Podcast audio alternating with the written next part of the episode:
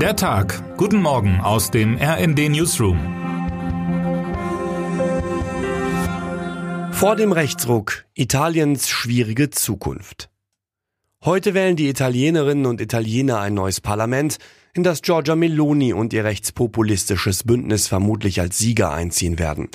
Aber wie weit nach rechts wird das Land danach wirklich rücken? Guten Morgen, liebe Leserinnen und Leser. Auf Umfragen zu vertrauen ist eine gefährliche Sache, spätestens seit der Präsidentschaftswahl in den USA 2016. Damals gewann Donald Trump gegen Hillary Clinton, obwohl ihm zuvor geringere Chancen bescheinigt worden waren. Am Ende war es zwar denkbar knapp, doch der Immobilienmogul plötzlich Präsident. Überraschung. Die heutige Parlamentswahl in Italien bietet ebenfalls Raum für unvorhersehbare Wendungen auch wenn die Sache hier deutlich zu sein scheint. Die Rechtspopulisten und Populistinnen haben bereits seit Monaten die höchsten Beliebtheitswerte und Giorgia Meloni von der postfaschistischen Partei Fratelli d'Italia demnach die besten Chancen, Ministerpräsidentin zu werden. Aber Umfragen sind ab zwei Wochen vor dem Wahltermin verboten. Wenn sich an den Kräfteverhältnissen in dieser Zeit noch etwas geändert hat, wird es erst in der Nacht in den Wahlergebnissen sichtbar. RND-Korrespondent Dominik Straub hat für Sie die dringendsten Fragen rund um die Wahl beantwortet. Er zeigt auf, wie gefährlich die Wahl für die Demokratie in Italien werden kann, hängt auch von den finalen Mehrheitsverhältnissen ab. Doch auch Europa wird mit bangen Blicken auf die Ergebnisse warten.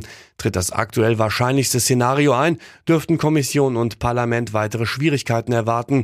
Die noch so schöne Einigkeit und Solidarität, die die EU zu Beginn des Krieges in der Ukraine in die Welt trug, bröckeln sehenden Auges. EU-Gegner Salvini, Berlusconi und Meloni?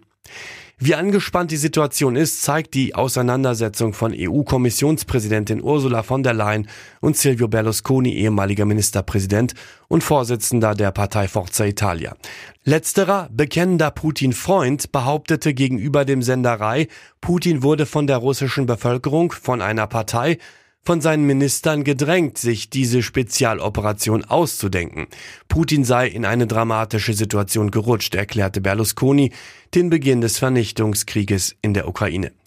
Von der Leyens Reaktion folgte postwendend, sollte Italien EU-Recht verletzen, gäbe es Werkzeuge, antwortete die 63-Jährige auf die Frage einer Studentin, ob diese Werkzeuge und Maßnahmen wirken würden, bleibt offen.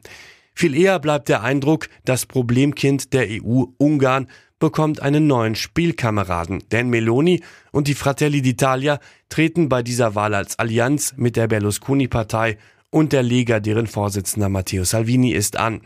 Sowohl die Partei von Meloni als auch die von Salvini stimmten zuletzt im EU-Parlament dagegen, Ungarn wegen Demokratiedefiziten die Gelder zu kürzen. Salvini ging nach der Warnung von der Leyen sogar spontan auf eine Demonstration, auf der er den Rücktritt der Präsidentin forderte. Dabei wäre es gerade jetzt angesichts des Krieges wichtig für die EU, den Machenschaften Russlands auch weiterhin als Einheit gegenüberzustehen. Mit dem Angriff auf die Ukraine hat Putin die Sicherheitsordnung in Europa und der Welt nicht nur vor neue Herausforderungen gestellt, sondern komplett auf links gedreht.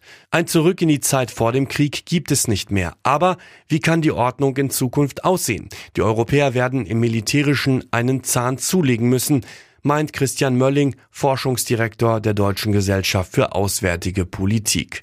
Im Gespräch mit meinem Kollegen Sven Christian Schulz, der einen Blick auf die globale Lage geworfen hat. Und das dürfte wohl besser funktionieren, wenn alle in eine ähnliche Richtung wollen. Wer heute wichtig wird. Bundeskanzler Olaf Scholz wird am Samstag vom Kronprinzen des Königreichs Saudi-Arabien Mohammed bin Salman al-Saud und einer Delegation im Al-Salam-Palast empfangen. Am zweiten Tag seiner Reise besucht er an diesem Sonntag Katar. Alle Bemühungen der Bundesregierung, sich zusätzliche Gasimporte aus dem kleinen, aber sehr reichen Emirat zu sichern, sind bisher gescheitert. Wir wünschen Ihnen jetzt einen guten Start in den Tag. Text Chantal Ranke und Nils Thorausch. Am Mikrofon Dirk Justes. Mit rnd.de, der Webseite des Redaktionsnetzwerks Deutschland, halten wir Sie durchgehend auf dem neuesten Stand. Alle Artikel aus diesem Newsletter finden Sie immer auf rnd.de slash der Tag.